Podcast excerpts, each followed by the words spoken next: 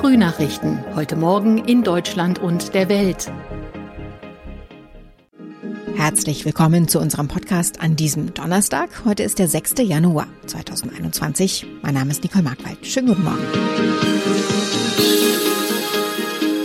Wir haben heute folgende Themen aus Deutschland und der Welt. Maßnahmen gegen die Omikron-Variante, verkürzte Quarantänezeiten und verschärfte Kontaktbeschränkungen. Außenministerin Annalena Baerbock absolviert Antrittsbesuch in Washington. Und Tennisstar Novak Djokovic wird die Einreise in Australien verweigert. Die Corona-Variante Omikron breitet sich weiter in Deutschland aus und Bund und Länder bereiten Gegenmaßnahmen vor. Angedacht sind unter anderem verkürzte Quarantänezeiten für die Menschen, die in sogenannter kritischer Infrastruktur tätig sind, wie zum Beispiel in Kliniken, Pflegeheimen oder bei der Wasser- und Energieversorgung. Bundesgesundheitsminister Karl Lauterbach hat sich noch einmal für verschärfte Kontaktbeschränkungen ausgesprochen, Details sind aber noch unklar. Der Städte- und Gemeindebund fordert von Bund und Ländern wegen der Omikron-Welle Vorbereitungen für eine weitere Boosterimpfung gegen das Coronavirus. Es müssten jetzt Vorkehrungen für den Zeitpunkt getroffen werden, wenn ein angepasster Impfstoff bereitsteht, sagt der Hauptgeschäftsführer Gerd Landsberg dem Redaktionsnetzwerk Deutschland. Jan-Henner Reitze berichtet aus Berlin. Wenn ein Omikron-Impfstoff auf dem Markt ist, muss aus Sicht des Städte- und Gemeindebundes klar sein, wer ihn zuerst bekommen soll, also etwa Risikogruppen. Vor der Bund-Länder-Runde morgen fordert Grünen-Fraktionschefin Hasselmann außerdem Homeoffice noch einmal so weit wie möglich auszuweiten. Als konkretester Beschluss zeichnet sich bisher ab, dass wer mit Corona infiziert ist und im Krankenhaus oder bei der Polizei arbeitet, schon nach fünf Tagen die Möglichkeit bekommen soll, sich mit einem negativen PCR-Test aus der Quarantäne freizutesten, um schneller wieder arbeiten zu können. Wir bleiben bei Corona und schauen nach Italien. Dort ist nämlich eine Corona-Impfpflicht für Menschen über 50 eingeführt worden. In dieser Altersgruppe sei das Risiko eines Krankenhausaufenthaltes erhöht, so Ministerpräsident Mario Draghi. Ziel sei es, die Belastung von Kliniken zu mindern. Claudia Wächter hat Einzelheiten. Das gab's noch nie hier. Eine Impfpflicht für Ältere. Und das bedeutet auch, über 50-Jährige dürfen nur noch arbeiten, wenn sie geimpft oder genesen sind. Ansonsten gibt's kein Gehalt mehr. Außerdem wird die 2G-Regel noch einmal ausgeweitet. Die gilt nun auch beim Friseurbesuch oder auf dem Postamt. Denn die Fallzahlen hier explodieren regelrecht. Viele Kliniken stehen bereits unter Druck und der Höhepunkt der Omikron-Welle ist noch nicht erreicht. Die USA und Deutschland haben im Ukraine-Konflikt den Schulterschluss gegenüber Russland geübt. Das russische Handeln ist mit einem klaren Preisschild gekennzeichnet, sagte Außenministerin Annalena Baerbock bei ihrem ersten Besuch in Washington seit ihrer Amtsübernahme. Eine erneute Verletzung der ukrainischen Souveränität hätte schwere Konsequenzen für Russland. Tina Eck in Washington. Wie haben sich denn Annalena Baerbock und Amtskollege Anthony Blinken verstanden bei ihrem Blitzbesuch? Äh, ja, man ist beim Du. Annalena und Anthony waren sich in vielem einig und es gab natürlich die Frage, ob so ein Blitzbesuch von ein paar Stunden eine Reise über den Atlantik rechtfertigt, aber die Antwort ist ja. Es gibt Themen, über die man besser persönlich spricht als an einer Videowand äh, und die Positionierung der neuen Bundesregierung gerade vor dem Hintergrund des Ukraine-Konflikts ist so ein Thema. Äh, Baerbock hat mit diesem Besuch die deutsche Rolle zementiert und sie hat auch betont, dass Europa ganz vorne mit dabei sein muss, äh, wenn es um die Sicherheit Europas geht. Die USA hatten ja nun schon ein paar Mal mit Putin allein gesprochen. Einigkeit gab es ja bei der Positionierung gegenüber Russland. Was meint Baerbock allerdings mit Preisschild?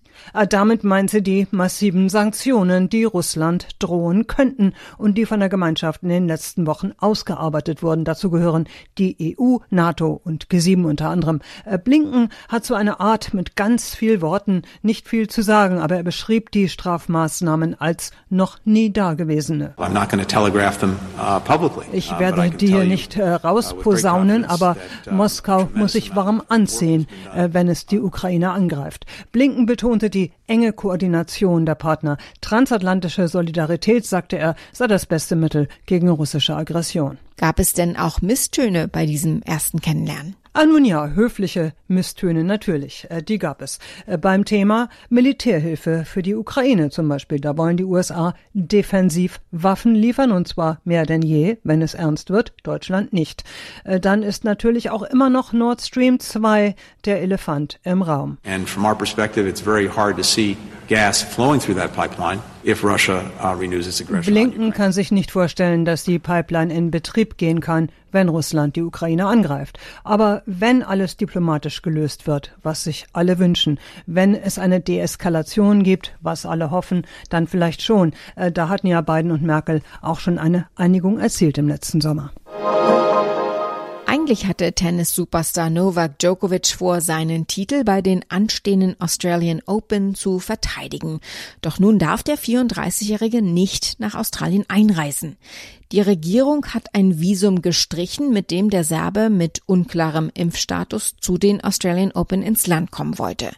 Die Nummer eins der Weltrangliste hatte stundenlang an einem Flughafen in Melbourne festgesessen. Jetzt soll er wieder nach Hause fliegen. Sabrina Frankos hat Einzelheiten. Wie geht Djokovic mit dieser Entscheidung um? Ja, die australische Grenzpolizei hat ja das Visum von Djokovic storniert. Aufgeben will er aber nicht. Also er will die Entscheidung vor Gericht anfechten. Sein Trainer und sein Team, die bleiben ja auch vorerst am Flughafen in Melbourne. Vermutet wird, dass Djokovic erstmal vorübergehend in ein Quarantänehotel in Melbourne in der Innenstadt gebracht wird, während dann eben die rechtlichen Schritte vorbereitet werden. Was genau ist das Problem? Ja, das war irgendwie Drama pur. Also erstmal 14 Stunden Flug von Dubai nach Melbourne Melbourne. Das ist natürlich schon mal eine ganz schöne Tortur. Und dann nach der Landung am Flughafen in Melbourne wurde er von Beamten der Australian Border Force festgenommen, halt mit der Begründung, dass Djokovic die Einreisebestimmungen nicht erfüllt. Also er scheint ja wohl nicht geimpft zu sein und sein Visum sieht keine medizinischen Ausnahmen für Ungeimpfte vor. Ja, und dann wurde er eben über acht Stunden in einem Zimmer bewacht von Grenzpolizisten festgehalten. Ja, und die Behörden des australischen Bundesstaates Victoria haben Djokovic ja jegliche Unterstützung verweigert. Also Premierminister Scott Morrison Johnson hat auch auf die Entscheidung der Behörde reagiert und hat getwittert, dass Regeln eben Regeln sind, besonders wenn es um unsere Grenzen geht. Djokovic Vater passt das alles natürlich nicht sonderlich gut, also er droht damit, Anhänger des Tennisstars auf der Straße hier zu versammeln, wenn sich das alles nicht irgendwie klären lässt. Wie reagieren die Menschen in Australien auf diese Entscheidung? Ja, da reagieren die Australier natürlich mit gemischten Gefühlen drauf. Einerseits spielt natürlich Sport eine ganz, ganz wichtige Rolle hier im Land und die Australian Open, die sind ja einfach natürlich ein Highlight, nicht nur für Tennisfans, sondern auch für die Australier allgemein.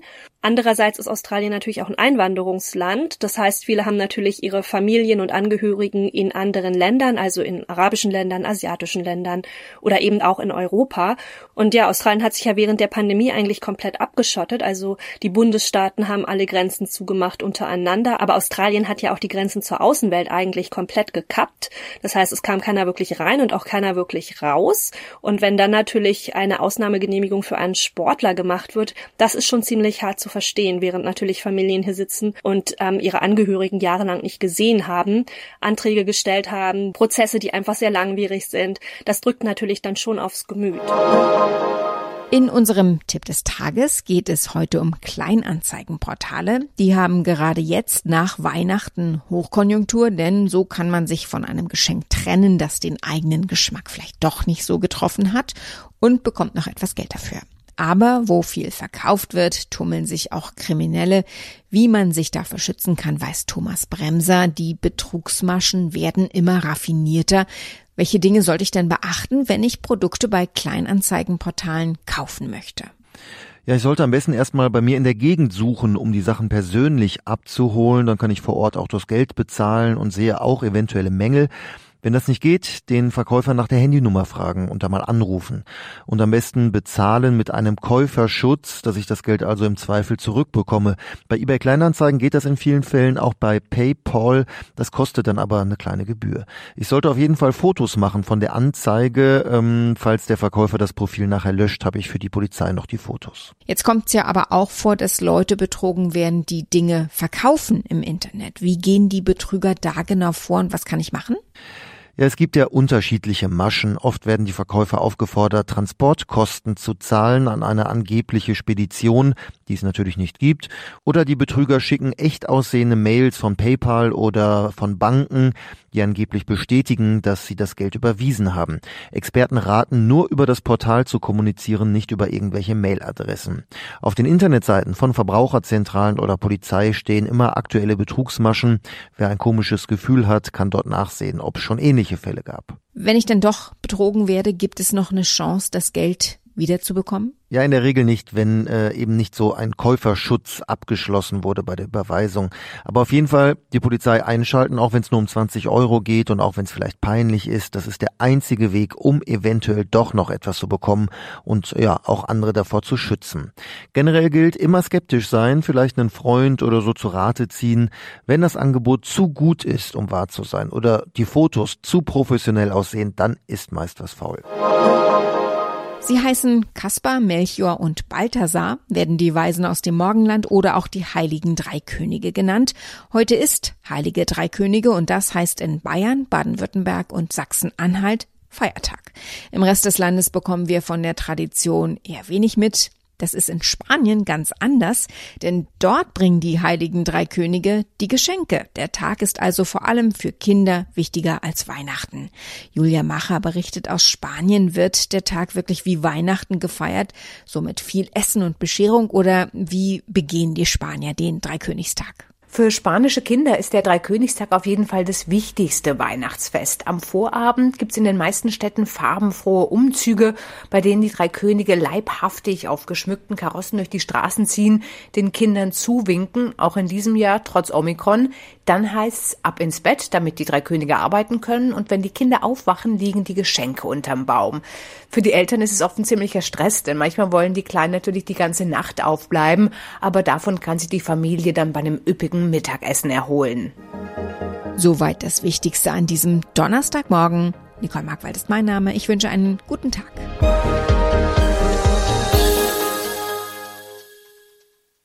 Das waren die Frühnachrichten. Mehr Infos und unsere lokalen Top-Themen auf aachenerzeitung.de und aachenernachrichten.de.